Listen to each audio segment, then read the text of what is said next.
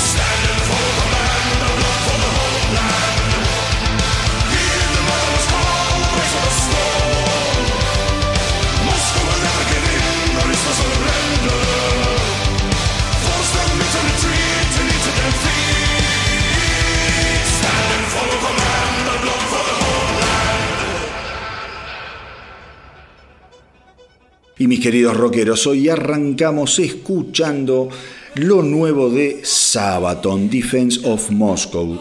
Les cuento, para aquellos que no los conocen, Sabaton es una banda de heavy metal sueco, quizá no muy reconocida por estas latitudes, pero que en lo que es Europa y cada vez más en América del Norte se están transformando en un verdadero fenómeno. No en un verdadero fenómeno porque la gente no los conozca, sino porque van creciendo disco tras disco. Sabaton es una banda hiper, hiper junada en todo lo que es eh, el mercado europeo. Es, ya les digo, una banda de Suecia, una banda que permanentemente está tocando en vivo, que gira en forma incansable y que eh, particularmente son de esas bandas bien pero bien festivaleras. ¿Qué quiero decir con esto? Que cuando vos agarrás los setlists de, no los setlists, digamos el, las bandas, el listado de bandas que tocan en los festivales europeos, vos te vas a cruzar con Sabaton permanentemente. Los festivales obviamente de rock pesado, de heavy metal, siempre va a estar Sabaton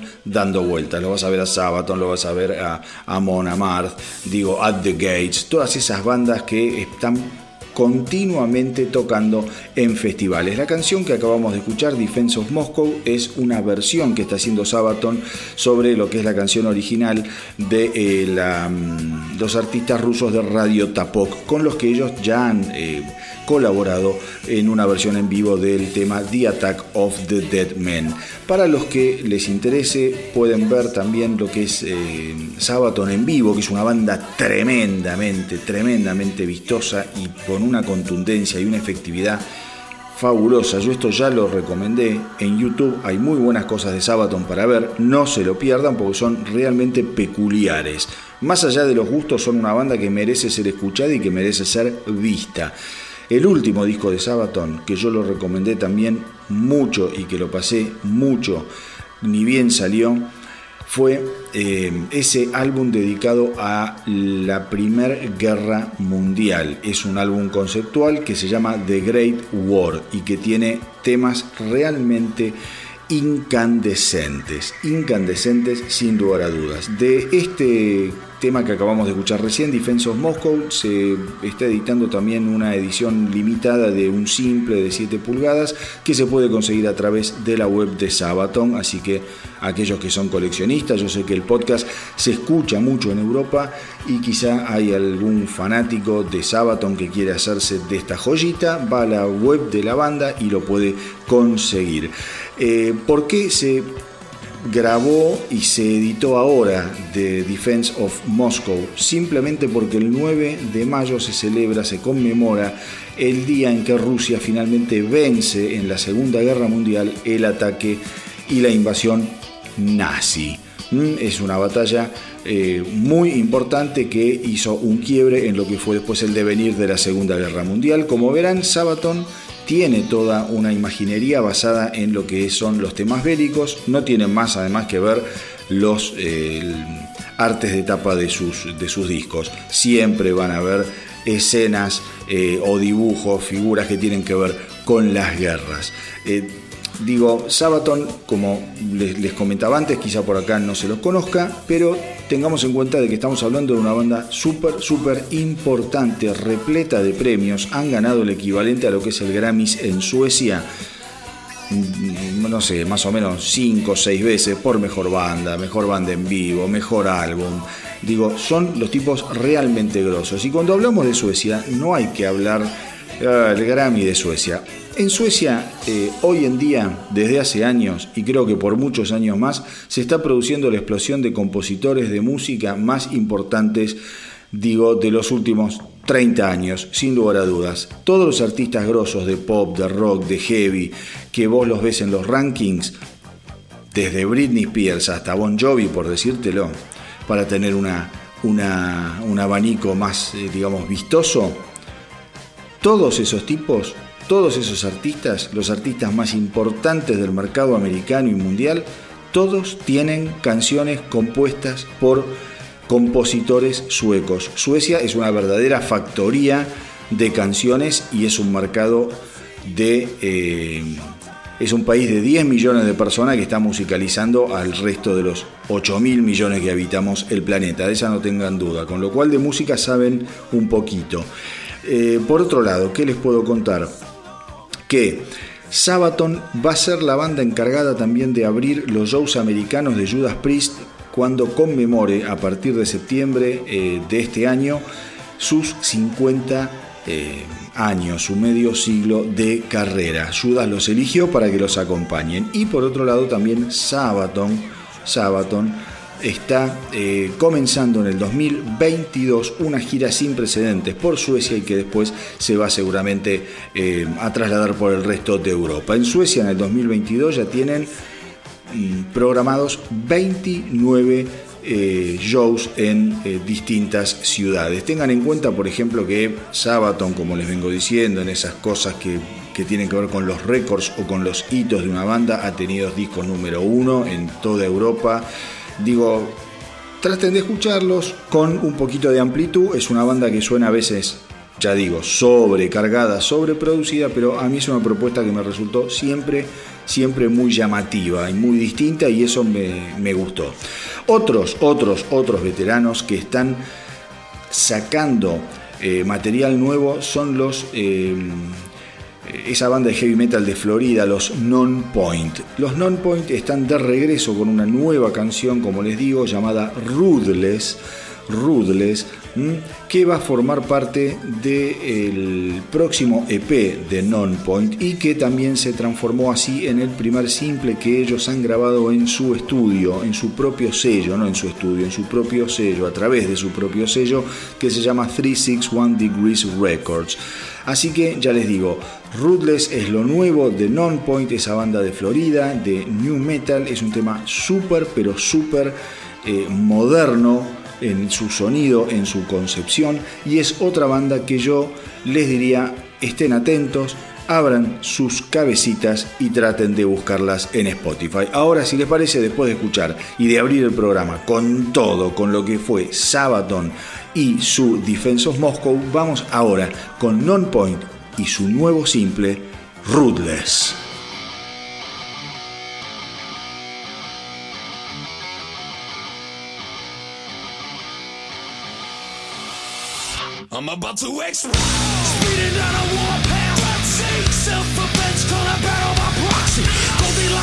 Distance, how can I miss? With a crack shot aim and verbal game like this. Tell the masses all to be home.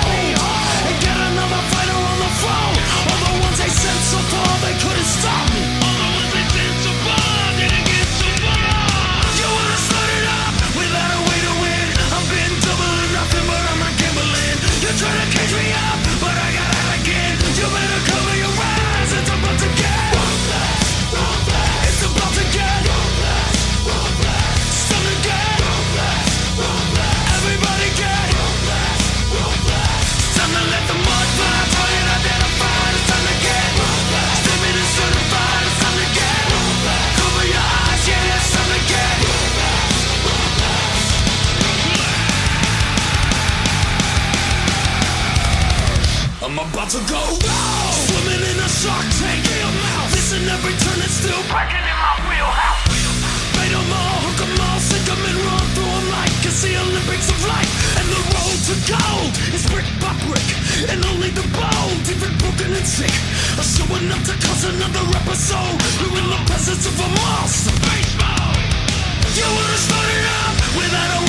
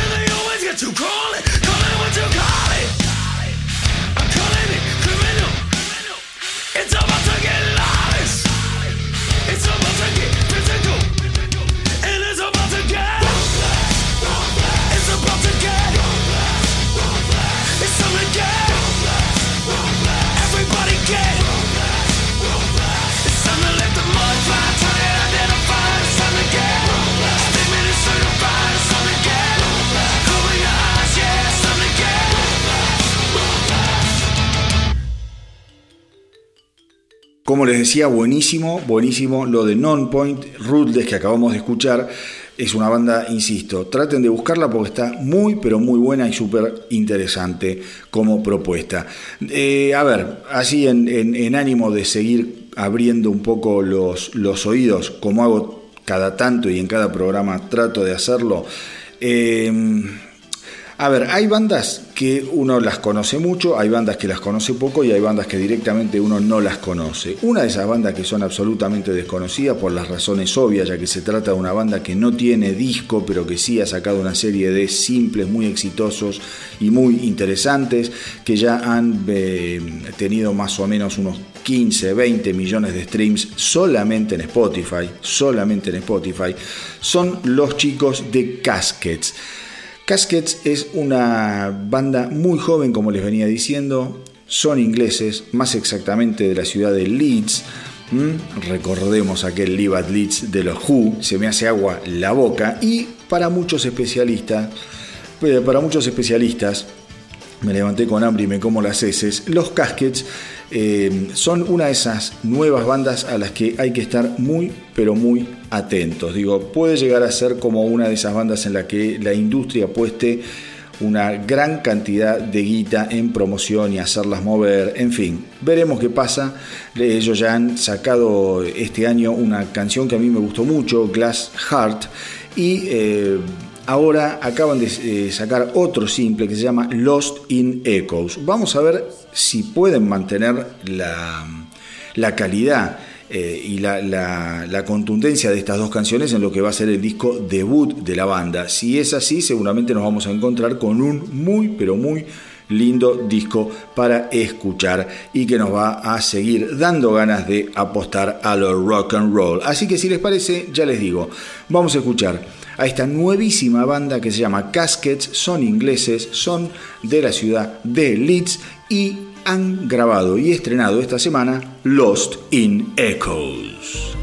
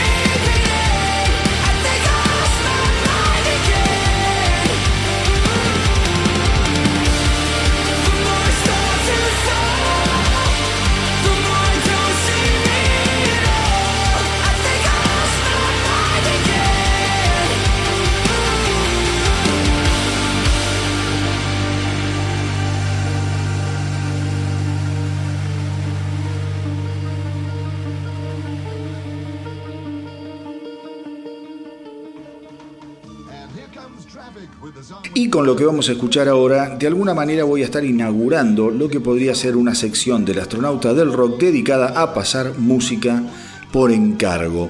Lo cierto es que la semana pasada, a través del Instagram del astronauta, me contactó Leo. Leo es un oyente del podcast y al que le copa bastante la onda de música que pasamos acá. Y es por eso que me pidió que programara la canción Joseph Merrick de Mastodon, cosa que me encantó por dos motivos. Primero y principal porque creo eh, que es súper valioso esto de la interacción en todo hecho comunicativo. El podcast por momentos puede resultar eh, un formato distante, medio frío, en el sentido de que no hay un feedback inmediato con los oyentes. Digo, eh, si esto fuese un programa de radio podríamos entrar en contacto en tiempo real. Me piden una canción y se las paso al toque. Pero, digo, que eso no sea posible no imposibilita que el contacto de alguna manera se produzca, en forma diferida si se quiere, pero es un contacto al fin que es súper valedero. Todo contacto, toda sugerencia, crítica o idea siempre es algo nutritivo en un eh, hecho de comunicación, como les decía antes, un hecho comunicativo. Con lo cual sepan que están todos más que invitados para contactarse conmigo, para pedir canciones, historias, info de bandas o lo que crean que le vendría bien al programa, al podcast. Para eso lo que tienen que hacer es escribirme a elastronautadelrock.gmail.com elastronautadelrock.gmail.com y por ahí nos vamos a poner en contacto para saber qué es lo que tienen ganas de escuchar o qué es lo que están sugiriendo. Eh, el otro motivo por el que me encantó el pedido de Leo es porque Mastodon me fascina y cada vez que puedo lo programo em, en el astronauta del rock, ustedes ya lo saben si son eh, oyentes del proyecto. Con respecto a Joseph Merrick, varias cosas. El tema es un tema instrumental, cierra el álbum, ese gran álbum que es Leviatán del 2004, y es una canción que tiene, por un lado, una hermosura infinita y una densidad superlativa.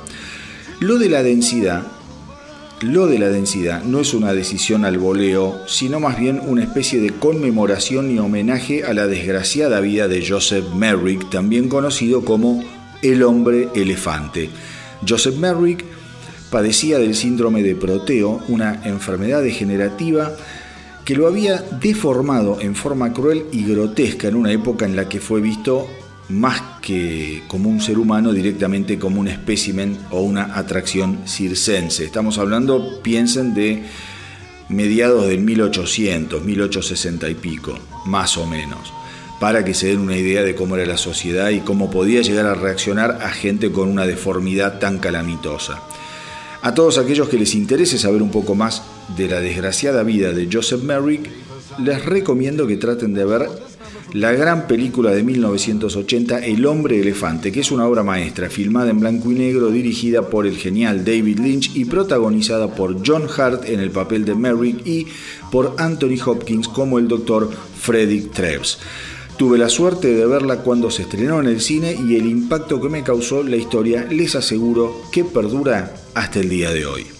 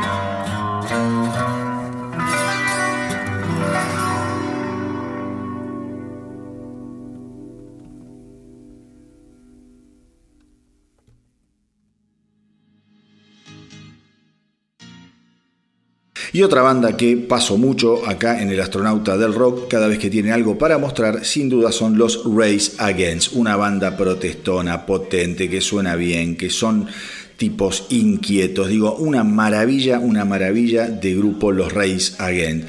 Eh, against. Este, mm, esta semana que pasó, para colmo, sacaron una nueva canción que viene acompañado por un gran video. La canción se llama The Numbers y obviamente eh, va a formar parte de lo que será el próximo álbum de la banda que se va a llamar Nowhere Generation.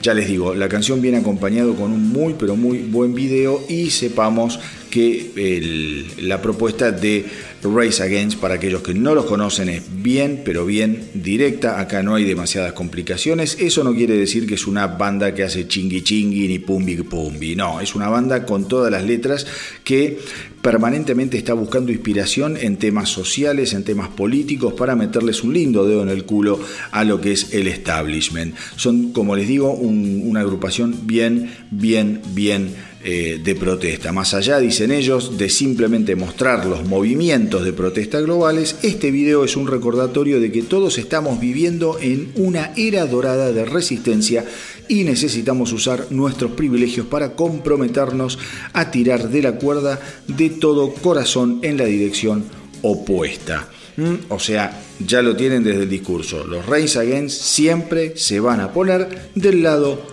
de enfrente del poder, del lado de frente de los que dirigen y manejan la cosa. Así que yo les digo, si andan con ganas de agitar un poco esa cabecita loca, ahora, después de escuchar de, mm, de los Mastodon, Joseph Merrick, vamos con Race Against y The Numbers.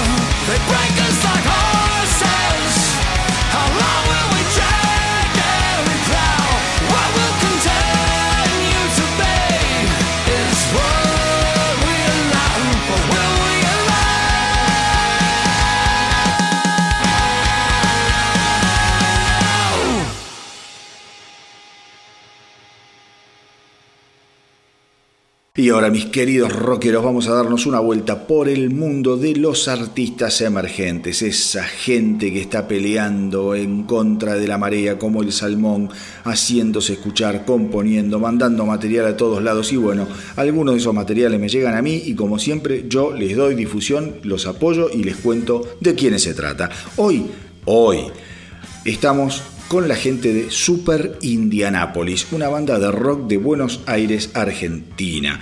El proyecto eh, está integrado por Clay en voz principal y Leandro en guitarra. Surgió en el 2016 y después de varios cambios en cuanto a los eh, integrantes, la banda se completa en el 2020 oficialmente. Hoy Super Indianapolis de esa manera tiene cinco integrantes, integrantes, digamos Claudio en voz principal, Leandro y Daniel en guitarras, Nelson en el bajo y Gaba en batería. Durante todo el 2020, debido a la pandemia, los integrantes trabajaron componiendo y grabando 14 demos a la pelota en su propio estudio, eh, cosa que les habrá dado una libertad y una comodidad gigantesca. En el 2021 comenzaron con dos presentaciones, eh, el 24 de enero en el Rodney Bar, por primera vez, clásico Rodney Bar, y el 6 de 2 en eh, el 6 del 2, eh, o sea, el 6 de febrero, en José León Suárez, en Plaza Las Lazone, convocados por la Municipalidad de San Martín. La banda tiene dos trabajos que pueden encontrar en Spotify bajo el nombre de Super Indianapolis y Super Indianapolis 2.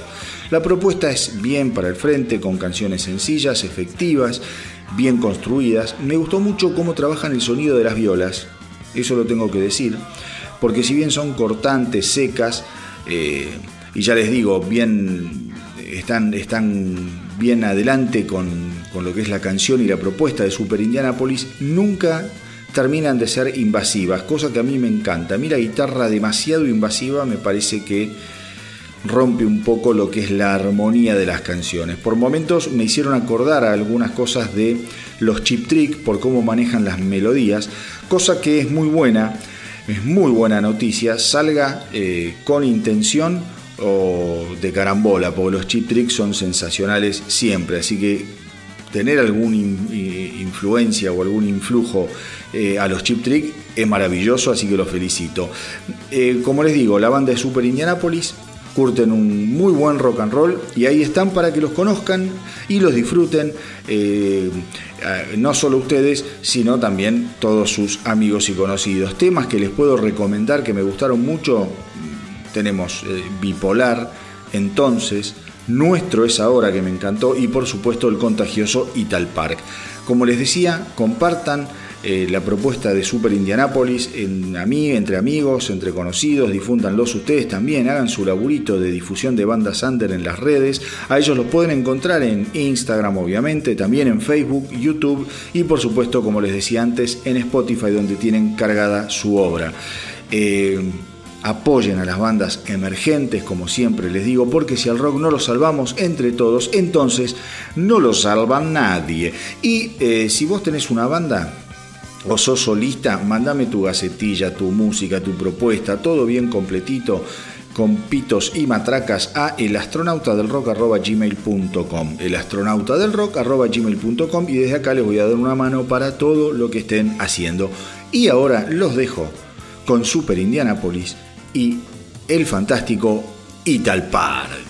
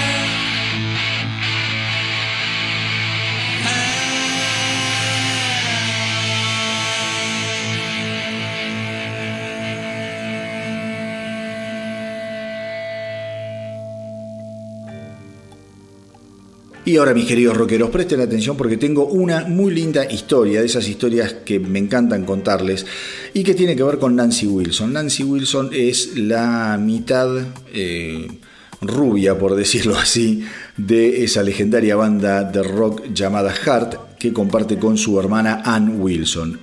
Pues bien, Nancy Wilson, yo ya se los conté en algún otro episodio del Astronauta del Rock, está por editar el disco You and Me y en este disco lo interesante es que va a volver a grabar la canción de Dragon. De Dragon ella la había grabado no con Hart, porque con Hart nunca le habían encontrado la vuelta, sino con su otro proyecto que se llama Road Case Royal. The Dragon es una canción que tiene 30 años eh, de compuesta es una canción que la compuso pensando en Lane Staley de los Alice in Change. Eh, Nancy Wilson asegura que ella tiene muy buena onda y tiene muy buenas amistades en lo que es la generación grunge, en todos esos artistas magníficos que invadieron la escena rockera en la década del 90. Eh, la canción de Dragon, como les decía, está dedicada y pensada en función de Lane Staley y cuando Jerry Cantrell la escuchó, realmente eh, se conmovió muchísimo por lo que cuenta Nancy Wilson, pero eso también lo alejó un poquito de la participación de, en la canción, por el dolor que le causaba recordar a lo que... Eh, Jerry Cantrell considera como su hermano, obviamente estoy hablando de Lane Staley. Lane Staley, por lo que también dice Nancy Wilson, era una persona ultra sensible, ultra sensible como todos estos rockeros de los 90 que terminaron de alguna manera eh, matándose, malogrados, ¿no? Digo, Chris Cornell, eh, bueno, Lane Staley del que les estoy hablando, Kurt Cobain, en fin, digo, toda una generación desperdiciada lamentablemente. Pero bueno, era una persona, Lane Staley, súper sensible, a la que el mundo le resultaba un lugar muy difícil para eh, poder vivir y para enfrentarlo, con lo cual todo eso, digamos, se le removió a Jerry Cantrell cuando escuchó la canción. Dice que fue un momento súper, súper emotivo. Se dio cuenta Nancy Wilson de que finalmente eh, Jerry Cantrell la sentía como algo muy, pero muy personal.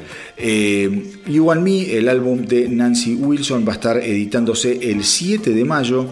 Creo que va a ser un muy lindo álbum para escuchar, porque es una persona que tiene un talento impresionante, pero les quería comentar puntualmente este homenaje que nos vamos a encontrar, con el que nos vamos a encontrar cuando escuchemos You and Me después del 7 de mayo y que se llaman The Dragon, un homenaje al genial Lane Staley, cantante de Alice in Chains.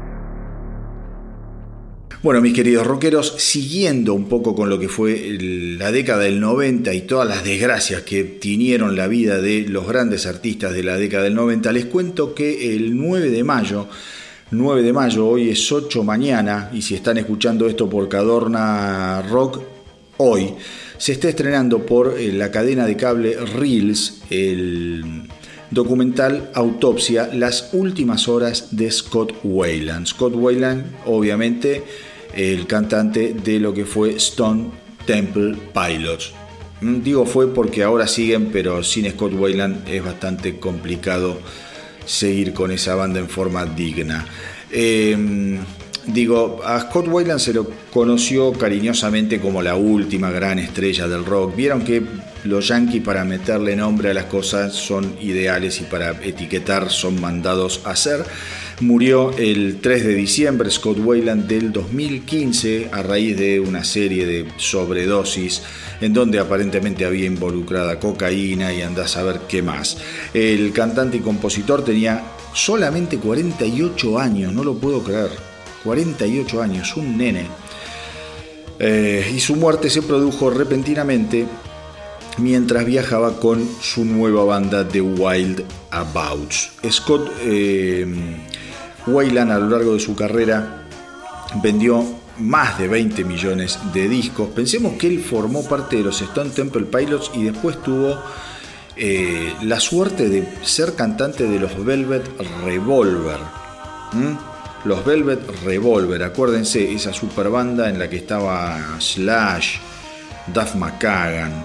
Digo, un tipo muy pero muy afortunado y vivió obviamente un estilo rockero de vida al máximo que terminó, por supuesto, cobrando el peaje que cobran estas cosas. Digo, no es eh, gratis estar de joda 20 años de tu vida o más y pensar que el organismo es, eh, es inmortal, que después le haces chapa y pintura y se acabó. No, las cosas quedan en el organismo y te terminan destrozando. Para colmo, este no es que tuvo 20 años de joda, vivió de joda hasta que se le terminó la vida un desastre. El apogeo de la carrera de Wayland, eh, digamos que vio, vio en, ese camino hacia el apogeo también crecer no solo su fama, sino su adicción a la heroína y también a la cocaína, como les decía antes. El, acá estoy leyendo el informe de toxicidad de la autopsia, dice que la causa de la muerte eh, fue una mezcla de drogas eh, pero que no se encontró heroína. Por eso yo les, comentaba en, hace unos segundos que para mí había sido una sobredosis que había tenido más que ver con la cocaína que con otra cosa. El, el, documental aparentemente está bueno porque se mete en el barro, va a investigar el turbulento pasado de Scott Wayland y descubre además un catálogo de eventos traumáticos y actividades peligrosas en la historia de Wayland. Em, digo, eh, Scott Wayland fue un cantante muy particular. Ahora hablando de, lo que fue su, vida como artista. Fue un cantante muy particular. Stone Temple Pilots fue una banda muy particular porque yo creo que ellos se vieron eh, mezclados en la ola del grunge y en definitiva nunca fue una banda grunge. Son esas bandas que quedan atrapadas en una historia a la cual quizás no pertenecen. Fue una banda muy pero muy pero muy creativa, una banda que tenía más que ver con el rock clásico que con el grunge, una banda que tenía un poquito más de sabor picante, setentoso, por decirlo de alguna manera, y no estaban tan emparentados con lo que muchas bandas grunge estuvieron emparentadas, eh, al menos aún al principio de sus carreras, que tenía que ver con esa eh, visión un tanto pancoide de la vida. los Stone Temple Pilots claramente querían ser estrellas de rock and roll y lo lograron. Tienen discos que son maravillosos con Scott Wayland fundamentalmente sus primeros tres álbumes. Así que eh, un artista invaluable, invaluable. Eh, el documental además cuenta, entre otras cosas, que Scott Wayland estaba luchando contra una hepatitis C, con una enfermedad mental y además sabiendo que sus dos padres estaban padeciendo de cáncer. Digo, en el momento de la muerte también estaba automedicado, estaba separado de sus hijos, con muchísimas eh, dificultades financieras y un problema de alcoholismo en permanente aumento. Un combo absolutamente explosivo que finalmente, como digo yo, te cobra peaje y se lo llevó a un tipo joven de 48 años con una obra increíble y que ahora vamos a recordar.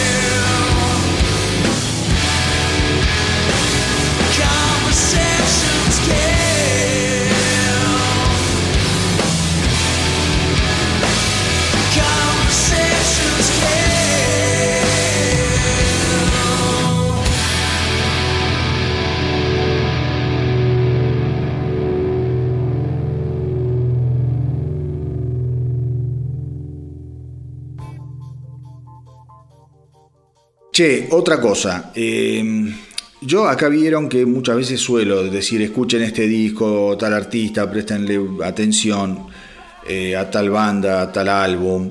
Bueno, de la misma manera que, que, soy tan insistente con eso, estoy en la obligación de hacerles ahorrar 53 minutos 21 segundos de vuestra valiosa e irrepetible vida.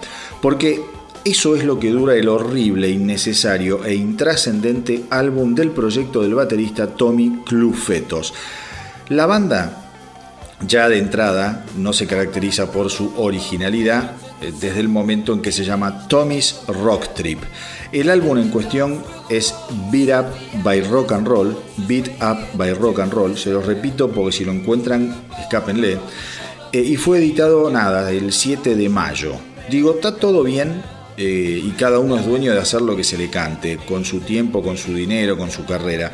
Pero del mismo modo, el que escucha tiene la obligación de dar su opinión. Y más en mi caso que de alguna manera trato de ir eh, tirando alguna directriz de lo que está más o menos piola para escuchar y lo que no. En este caso la verdad que no, que es una cagada. Acá no hay mucho más que que decir, digo, lamentablemente Clufetos es un gran batero que tocó con Ozzy, con Sabbath, con Alice Cooper, con Rob Zombie y que actualmente está en los Dead Daisies reemplazando a Dean Castronovo, nada más ni nada menos. Pero lo cierto es que el álbum no aporta nada de nada. Para colmo Clufetos, a la hora de promocionar el disco, salió a pegarle a las nuevas bandas de rock con el argumento de que él sentía eh, que hoy esas jóvenes bandas no arriesgaban nada e iban por lo seguro. Yo no sé quién lo habrá asesorado al momento de hacer semejante declaración. Seguramente el que lo asesoró no escuchó el álbum, porque si algo tiene este disco de Cufletos, Clufetos, perdón, son todos los peores clichés que se vienen escuchando desde hace añares en la historia del rock. Feo álbum, repleto de canciones que cualquier banda de mínima categoría directamente descartaría Así que mi consejo es que no pierdan ni un minuto escuchándolo. Me estoy refiriendo al desastroso disco del baterista Tommy Clufetos con su proyecto Tommy's Rock Trip. Lo que sí, lo que sí tienen que hacer en cambio, mis queridos rockeros, es no perderse el nuevo video estrenado por los Five Finger Dead Punch. ¿Mm? Fat Finger, eh, Fat, hijo de puta.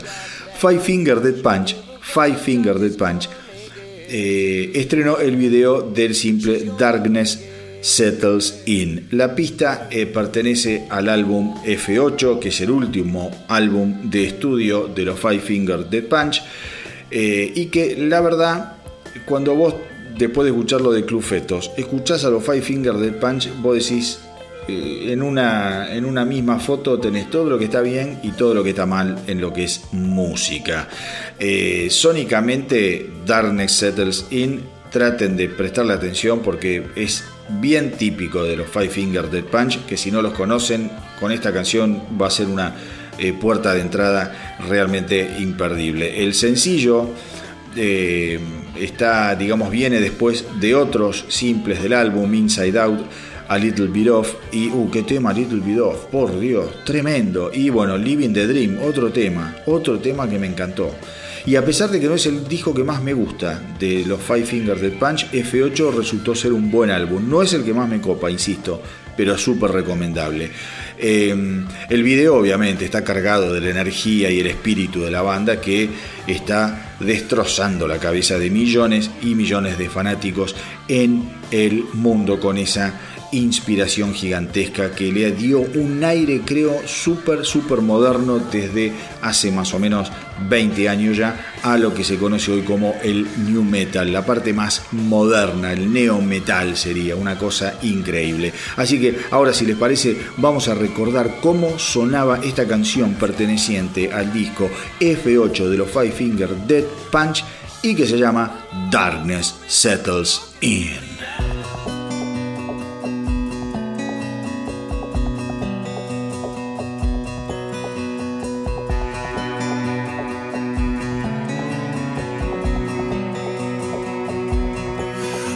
The sun sets down behind me, another day comes crashing in. There's a whispering wind that's blowing, there's a storm that's closing in. I can hear the trains, they're rolling to a place I've never been. And I can feel her breath beside me with an empty glass of gin. As the darkness settles in, I can hear her voice again. I can hear your voice.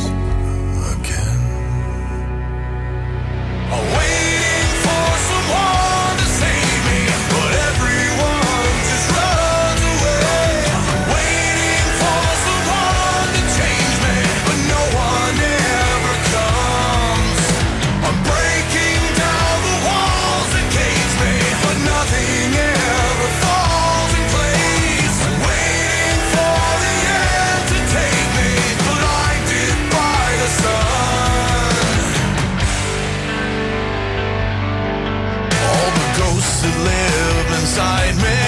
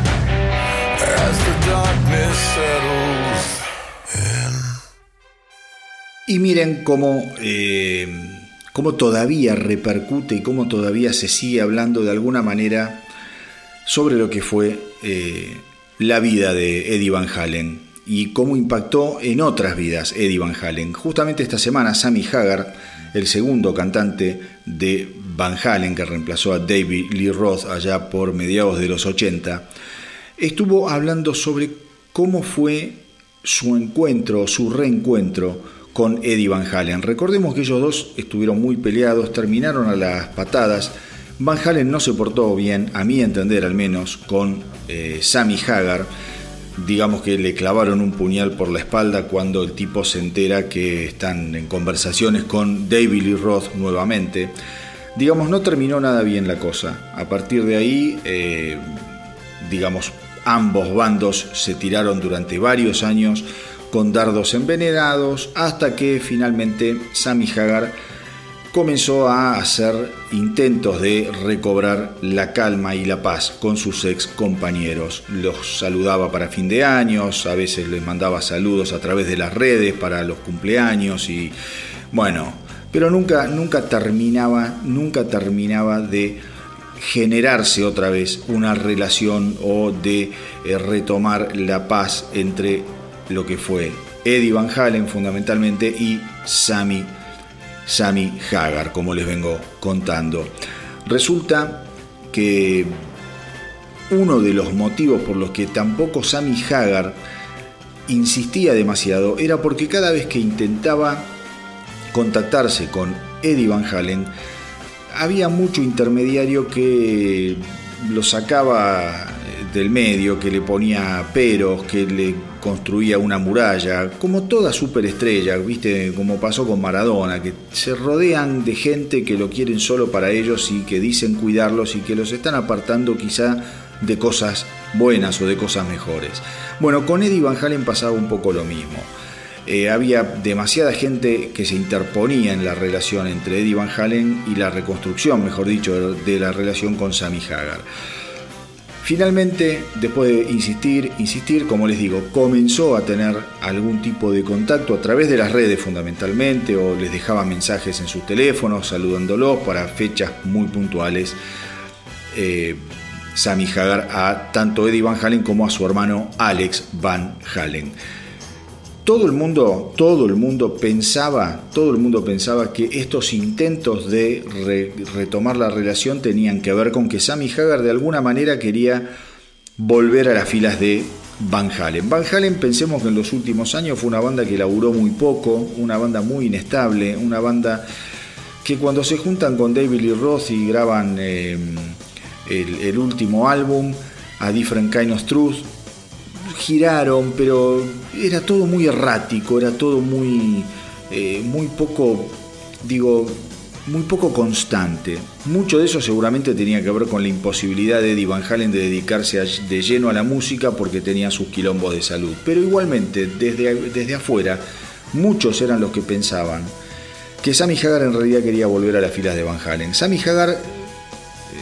asegura de que no era así, de que él no le interesaba volver a Van Halen, que lo único que quería era recomponer la relación. Tal es así que pasaron los años y al final de la vida de Eddie Van Halen cuenta Sammy Hagar que finalmente, gracias a un amigo en común, George López, eh, este George López le comenta a Sammy Hagar que lo tenía que llamar a Eddie Van Halen porque el tipo le estaba pasando mal y que lo último que había hablado George López con Eddie Van Halen sobre Sammy Hagar no habían sido cosas malas y directamente George López le dice a Sammy Hagar, Eddie Van Halen te quiere mucho, llámalo, acá tenés el número directo de él. ¿Mm? Entonces ahí vemos, ¿no? Cómo hay gente que está en el medio para joder y hay gente que está en el medio para acercar y para hacer las cosas bien. Como les decía, Sammy Hagar a raíz de esto lo llama a Eddie Van Halen y cuenta que al principio medio se chicanearon, Eddie Van Halen le decía no me llamaste durante tanto tiempo, el otro le decía bueno pero te estoy llamando ahora y que fueron recomponiendo y terminaron una conversación muy buena y a partir de ese momento comenzaron a hablar más asiduamente en los últimos meses de vida de el bueno de Eddie Van Halen. Eh, lamentablemente eh, durante prácticamente los últimos tiempos estuvo Eddie Van Halen incomunicado durante poco más de un mes con Sammy Hagar. Sammy Hagar cuando vuelve a tomar contacto con Eddie Van Halen se entera de que había estado internado y después de, esa última conversación, ya la próxima noticia que tuvo Sammy Hagar sobre Eddie Van Halen es que estaba muy pero muy muy enfermo, ya sin ningún tipo de esperanza hasta que se produjo su muerte, su trágica muerte cuando apenas tenía 65 años. Una relación que musicalmente sorprendió a muchos, la de Hagar con Van Halen.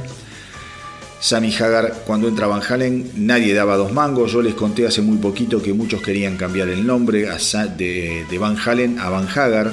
Obviamente Eddie Van Halen lo sacó cagando porque le parecía algo ridículo, cosa que estuvo muy bien. Y además estuvo muy bien porque Van Halen con la impronta de Sammy Hagar se transformó en una banda absolutamente global a nivel éxito. Un éxito que con David Lee Roth no habían tenido. Esto lo digo, le gusta a quien le guste. Más allá de que a mí me gusta más la discografía con David Lee Roth, la verdad es que con Sammy Hagar, Van Halen logró convertirse en una banda planetaria de éxito universal. Y ahora los vamos a recordar.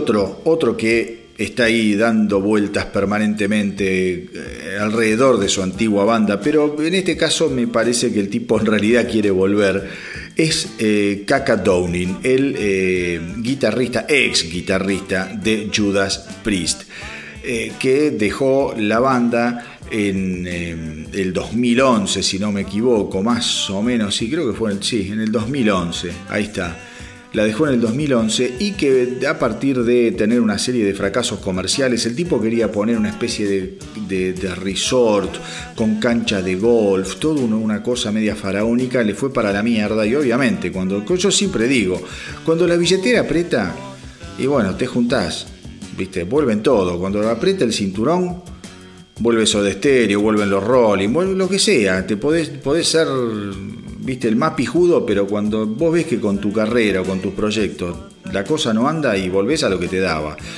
Eh, Kaka Downing le fue para el Tujes con estos proyectos y obviamente empezó a querer remontar un poquito el barrilete otra vez con los Judas, cosa que fue imposible. Ya el guitarrista Faulner estaba muy establecido y el tipo volvió a sonreír con algo de esperanza cuando lamentablemente Glenn Tipton tiene que abandonar las filas de Judas Priest a raíz del mal de Parkinson. Pero para eh, amargura de Downing, el elegido para reemplazar a Glenn Tipton fue nada más ni nada menos que Andy Sneap, productor de Judas Priest y de tantas otras bandas, como por ejemplo Saxon, cosa que se los conté también hace poco. Eh, también Downing sacó un libro que se llama Heavy Duty Days and Night in Judas Priest y él dice que con el libro quería que la gente me conociera un poco mejor.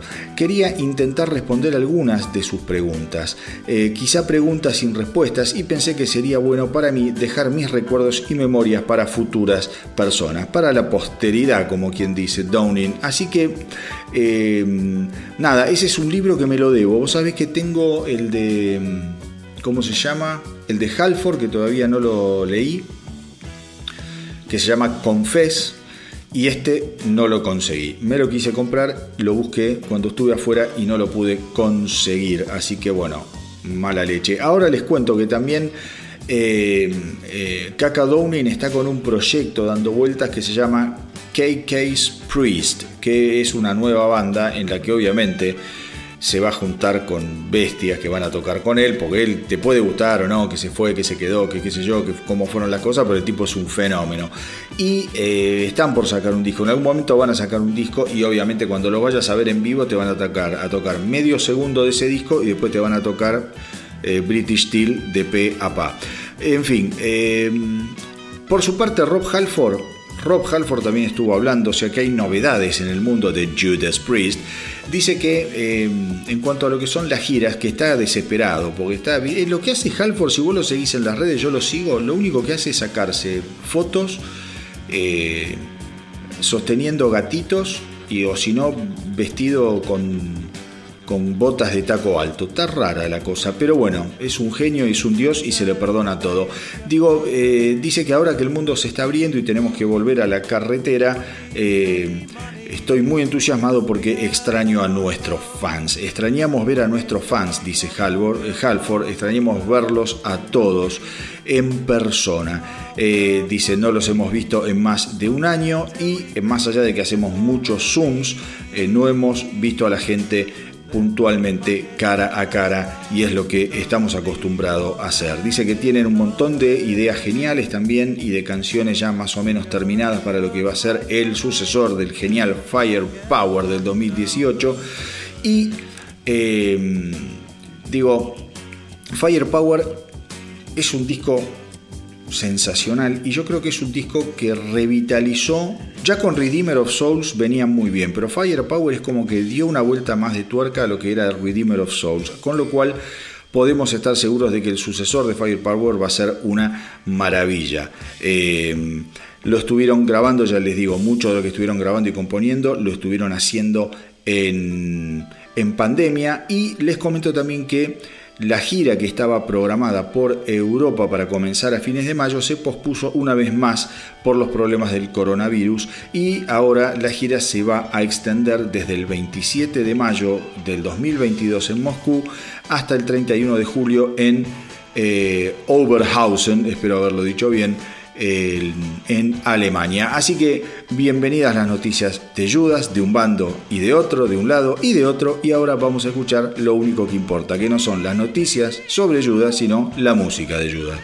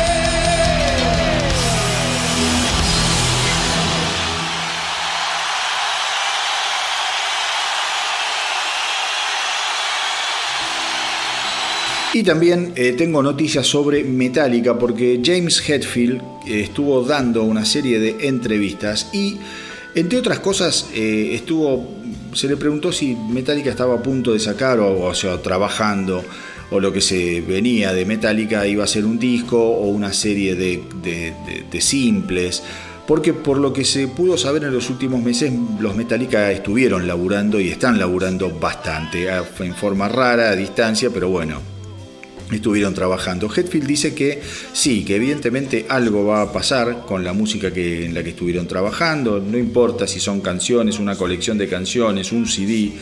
Dice, escribimos bastantes canciones, así que veremos cuántas nos gustan primero y luego eh, las pondremos a disposición de la gente. Somos bastante egoístas de esa manera. Nos gusta lo que escribimos eh, nos, eh, editamos solo lo, aquello que nos gusta cuando lo escribimos. Eso es lo que está diciendo Hetfield, más allá de que yo lo diga para el carajo.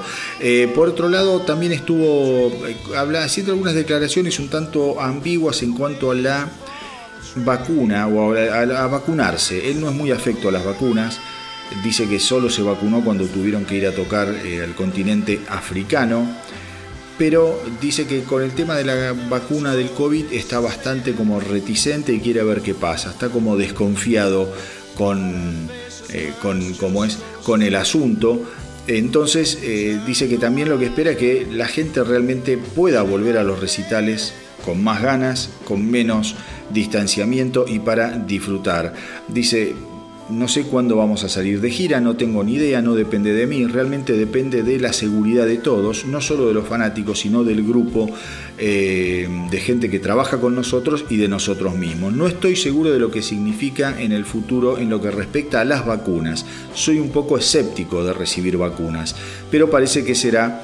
Eh, lo que tenga que hacer porque se está implementando y la gente la está recibiendo y tengo muchos amigos que lo han hecho. No estoy totalmente seguro. Eh, pero espero que no llegue a un punto en el que tengas que tener ese sello o carnet de COVID en tu pasaporte para ir a todas partes. Aparentemente, mis queridos rockeros, hay un tema mm, religioso por el cual Hetfield no, no, no, no, tiene, no es afecto a las vacunas. Eh, no sé, no sé cómo, qué onda religiosa tiene el tipo cristiano, pero te quiero decir, no sé si es la cienciología o qué carajo que no lo deja o que no ven bien el tema de la vacunación, una boludez. Eh, yo le recomendaría, porque ya está en edad de riesgo, que se vacune, porque a esta altura, teniendo el nivel de vacunación que tienen en los Estados Unidos, que Hetfield se te muera por el coronavirus sería una enorme pelotudez de su parte. Pero bueno, nada, buenas noticias entonces porque se nos viene musiquita de Metallica, supongo que no va a ser algo rápido, son tipos de tiempos demasiado lentos para mi gusto, demasiado larga, lo hacen, les tiran como un chicle estos tipos, ¿viste? Y dale, y dale, 10 años para sacar un álbum, es tremendo, pero bueno, eh, cuando llegue seguramente va a estar eh, buenísimo escucharlo, como pasó con finalmente, con em, como es em, el, último álbum eh, Highwire to Self Distract. Ese es un disco que a mí me encantó, me encantó, me rompió la cabeza, cosa que no me pasó ni con San Enger, eh, ni mucho menos con Dead Magnetic. Así que ahora vamos a escuchar algo realmente rescatable de la tremenda carrera de Metallica.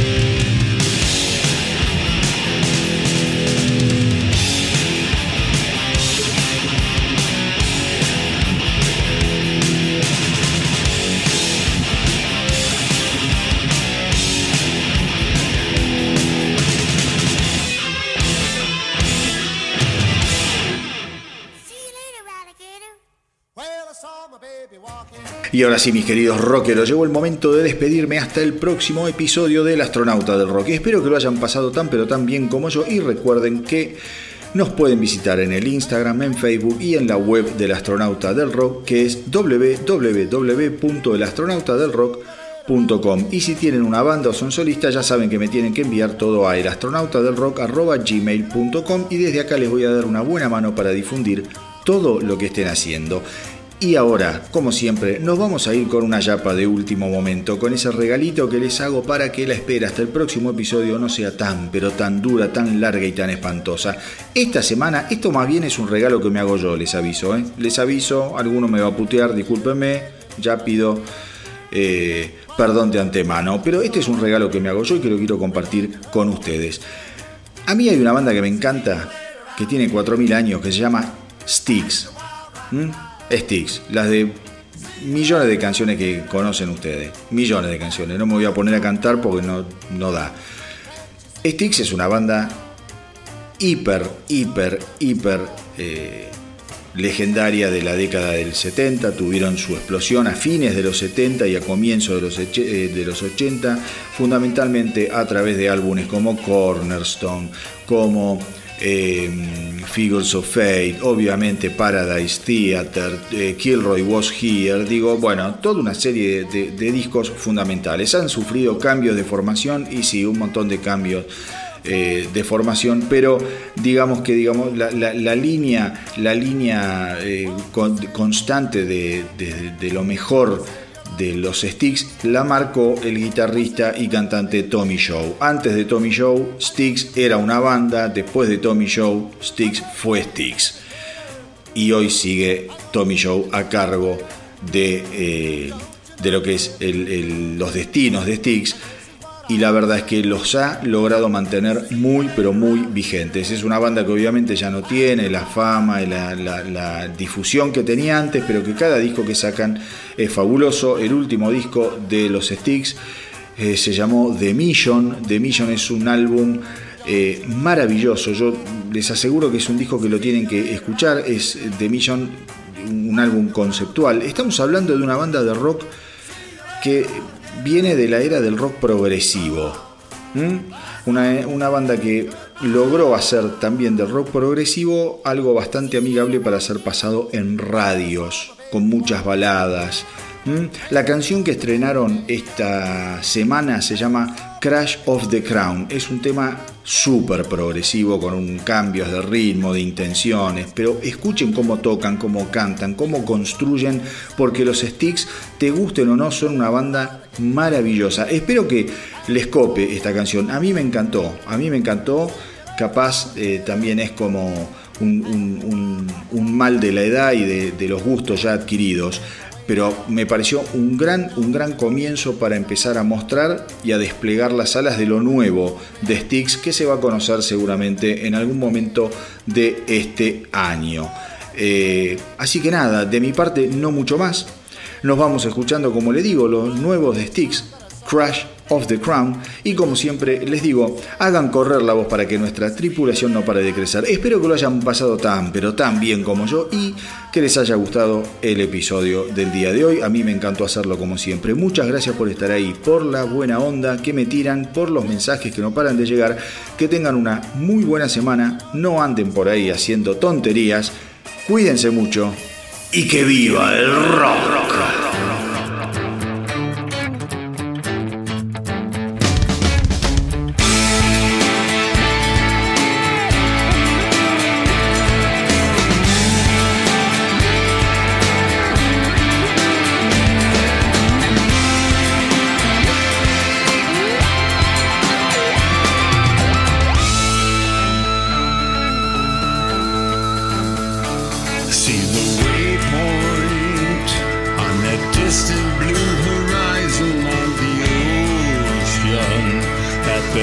sing